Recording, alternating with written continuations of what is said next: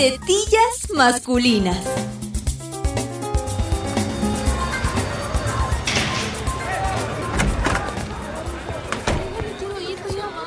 A ver, chicos, chicas, atención, por favor, un poco de silencio, que la clase de hoy es importante. A ver, eh, Manolo, ábrete la camisa, por favor.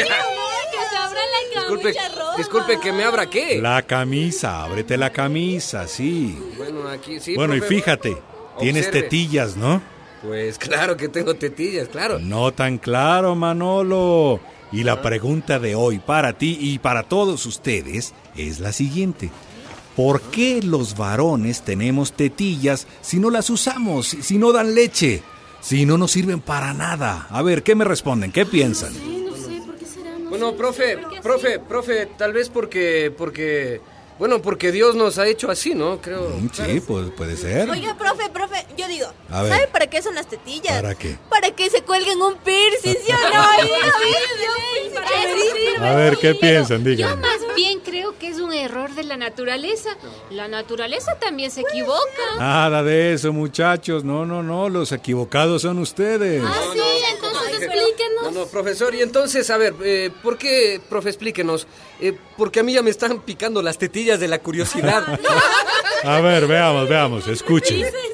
La genética nos da la respuesta. Atiendan bien, póngale cuidado a esto. Cuando un espermatozoide y un óvulo se unen, comienza el proceso de fabricación de un ser humano, ¿verdad?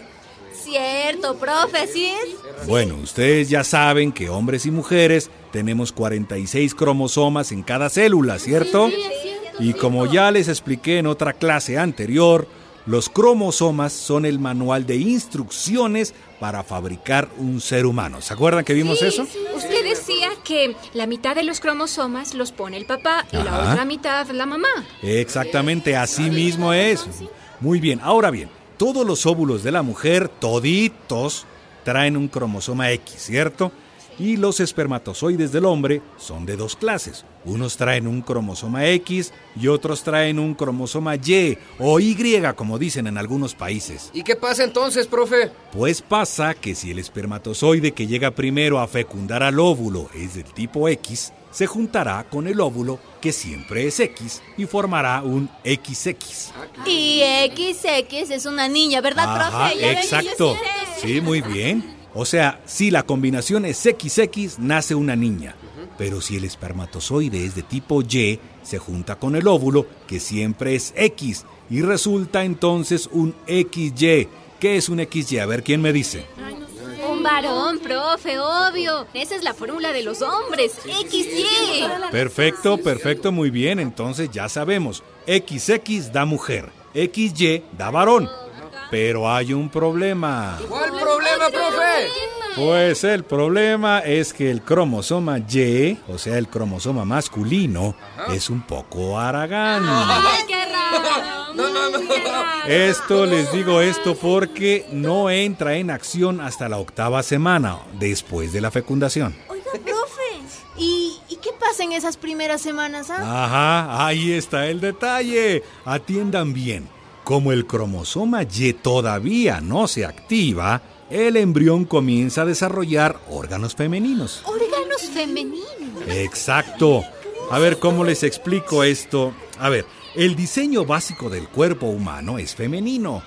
La naturaleza es como una máquina programada para hacer mujeres. Si las glándulas sexuales hablaran dirían algo así como, mientras no me digan lo contrario, yo fabrico una mujer.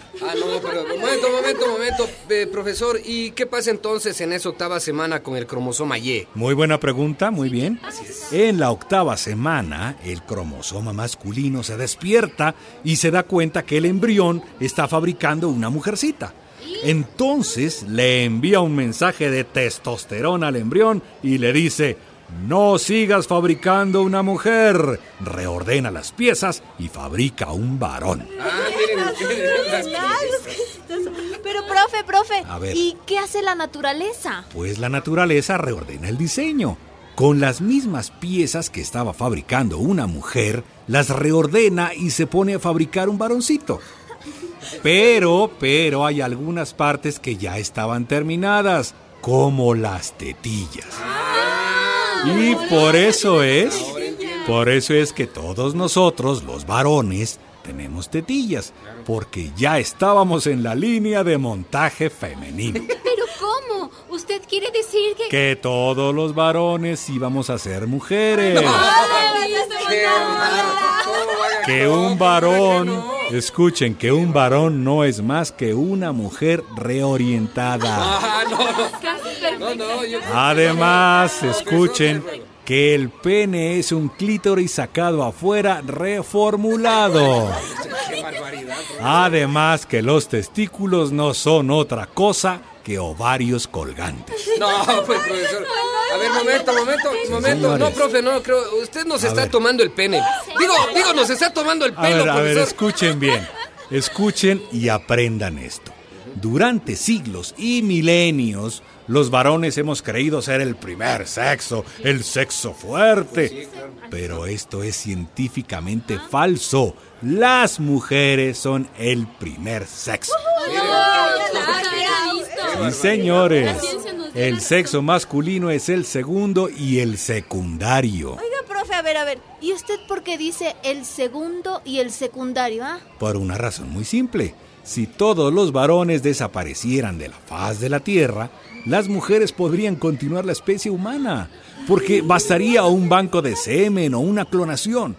Las mujeres saben fabricar la vida, pero si todas las mujeres del mundo desaparecieran, el género humano habría terminado. Ay, somos indispensables para que veas, Manolo. Sí, sí, nosotras Oiga, profe, profe, profe. A ver, dime, dime, a ver. Sí, a ver, dime. Si es cierto lo que usted dice. Ajá. Créanme que es tan cierto como que el sol es redondo. A ver, profe, entonces, Eva no nació de Adán, como dice la Biblia. Sino Adán de Eva, como dice la ciencia. Ya ves, Manolo.